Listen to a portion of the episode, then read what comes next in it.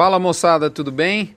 Nós estamos aqui no Mini Front, edição número 284, que tem no ar no dia 20 de novembro, em nome de MSD, Vmax, Nutron Cargill, UPL Pronutiva, Cicobi Cred Goiás, Boitel da Agropecuária Grande Lago, Alflex, Asbran e Gerente de Pasto. Moçada, no último Mini Front, você deve estar lembrado, tinha esse parágrafo assim, ó, abre aspas. Dado a fortaleza da arroba, o posicionamento de dois compradores por si só não vai fazer o boi derreter. Quem sabe tire o ímpeto da alta e a volúpia dela, desenfreada. Mais atitudes virão, certamente. Fecha aspas. Nada diferente do que estava no nosso script ocorreu. Ou seja, depois do fora das compras, lá no dia 10, de duas grandes indústrias, nessa semana veio a notícia de mais algumas plantas em férias coletivas e muitos, isso aí bastante esparramado, muitos pulos de abate e, ou, e ou abates menores, menor do que a capacidade da planta. A gente viu, moçada, a maior, eu vi, posso dizer, a maior queda de braço que eu já presenciei entre pecuarista e frigorífico.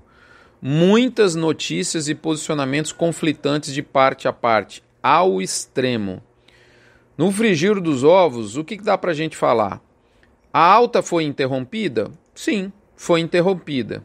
A arroba cedeu? Sim, a arroba cedeu. Só que ela não derreteu, apesar das turbulências.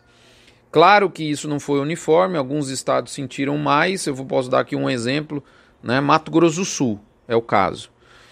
Bom, beleza. Por que, que o boi cai? Né? O boi caiu. Não derreteu, mas ele caiu. Basicamente, três grandes motivos: oferta alta e ou demanda baixa e ou margem de abate abaixo do que quem abate gostaria de ver, né? Ou muito abaixo, mas de toda forma abaixo. Desses três que eu acabei de elencar, o gatilho desse movimento foi a reversão, né? O gatilho de movimento da reversão da alta foi justamente a margem da indústria que saiu de um patamar dos sonhos, né? Que foi visto até o terceiro trimestre para níveis bem modestos aí já no final de outubro. Aí, bom, Rodrigo, a indústria ganhou dinheiro, ganhou demais, gente, em 2020, mas muito mesmo, muito. Mas isso não quer dizer que ela esteja disposta a perder dinheiro agora, ou pelo menos ganhar menos do que ela gostaria. O gerenciamento de margem ele continua, independente da margem que tem no retrovisor. Tá certo? Muito bem. Você é assim, então não, dá para imaginar que a indústria vai ser diferente com, com uma controladoria financeira muito superior à de 99,99% ,99 do, dos pecuaristas. Adicionalmente, a, a, além da, da questão da margem que caiu, alguma melhoria de oferta foi vista porque sempre tem algum volume de boi represado. Pode ser pouco, e de fato é pouco, sim, é pouco.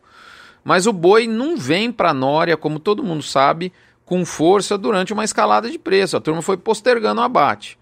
São Paulo chamou a atenção no encerramento da semana porque suas escalas se alongaram como só uma vez foi visto em 2020, lá no iníciozinho da pandemia, conforme nos posicionou muito, muito bem a Radar Investimentos lá do Leandro Bovo, Tiririca e Companhia Limitada. Meu amigo Douglas, inclusive.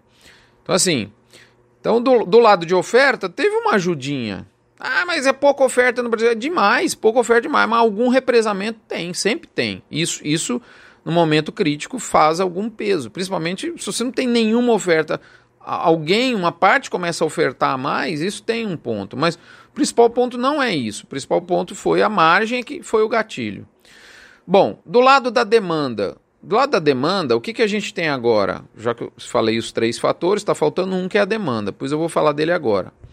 Tem um lado positivo, que é o ritmo mais acelerado da economia do último bimestre. E tem um lado negativo, que é a sazonalidade de exportação menor agora. É, a gente vê, calma, a gente vê um bom volume geralmente embarcado em novembro e dezembro também, mas não raro o volume de dezembro tende a ser menor do que quando você olha os volumes entre setembro e novembro. Então, assim, tipo, faz o pico entre setembro e novembro depois cai. Esse ano até teve um, um movimento de compra antes, inclusive. Né? Então, assim, não que seja ruim, mas é, é, um, é, um, é uma entrega de carne, um embarque de carne declinante. E há quem já diga claramente que o mercado interno é quem já está segurando as pontas a partir de agora. E é justamente dessa incógnita, incógnita que vai vir o próximo passo para arroba. No fim das contas, a gente viu ainda durante a semana algumas ofertas, algumas compras efetivamente feitas em níveis de preço próximos aos do início de novembro, principalmente aí executadas pelos frigoríficos menores, mas o clima deu uma pesada de novo de quinta tarde para frente. É, também tem que lembrar do dólar que tem se alinhado aí alinhado com 5,30, que tem também ajudado a colaborar para a retirada da fervura da arroba. Moçada, tudo isso junto e misturado tem dois caminhos possíveis para o curto prazo. Um que é um desafio de preço mais agora e outro talvez para janeiro. O que, que vai levar a um ou a outro? E eu compartilho esses próximos passos com os assinantes. Eu, eu descrevo, dou detalhes desses dois próximos passos, tá certo?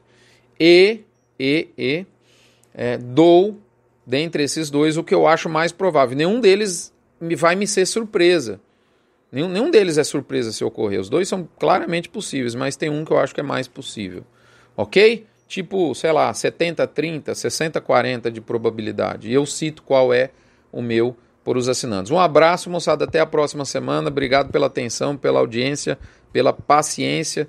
Nos vemos aqui com, com saúde, se Deus quiser, no próximo Mini Front. Até lá, fiquem com Deus.